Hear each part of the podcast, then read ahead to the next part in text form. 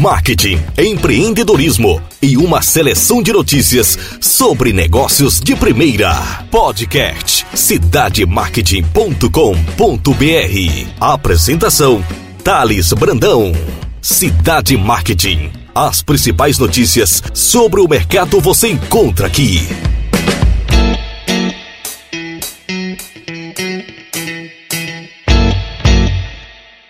Olá pessoal, Thales Brandão do cidademarket.com.br. Obrigado pela audiência de todos. E eu trago para vocês aqui um fato que aconteceu ontem na cidade de Salvador, que afetou os negócios e principalmente a população soteropolitana. A cidade passou por um apagão e diversos bairros ficaram sem o fornecimento de energia. Ontem, 25 do 9, vários internautas pelo Twitter registraram falta de energia no período da noite em diversos bairros em Salvador. O apagão iniciou por volta das 22h20. Em nota, a distribuidora Neoenergia Coelba informou o seguinte: abre aspas.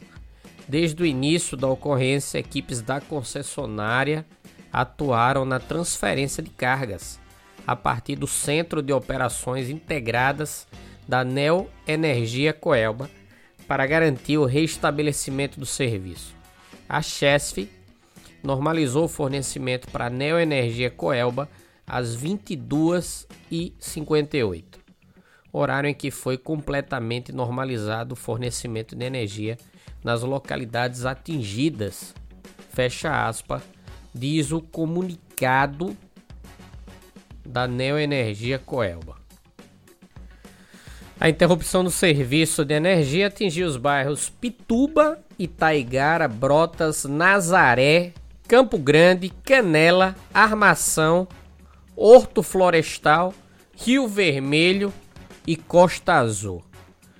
Vários especialistas já citam, né, que o país pode enfrentar cortes de luz quando a oferta de energia é insuficiente e as distribuidoras precisam suspender o fornecimento em determinadas áreas e horário, ou até apagões, que é o que aconteceu ontem na cidade de Salvador, quando falta luz de forma inesperada por algum problema no sistema elétrico.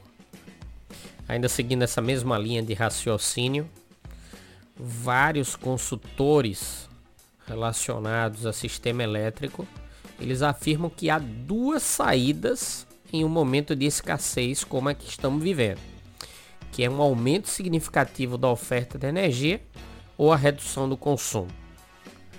Vale lembrar que foi criada a bandeira de emergência hídrica, que não existia, né? Segundo o Ministério de Minas e Energia, a nova taxa provocou um aumento de 6,78% na tarifa média dos consumidores regulados, como os residenciais. Em relação aos aspectos econômicos, e de acordo com o Índice Nacional de Preços ao Consumidor Amplo 15, publicado pelo IBGE, os grandes vilões da inflação em setembro são os combustíveis e a energia.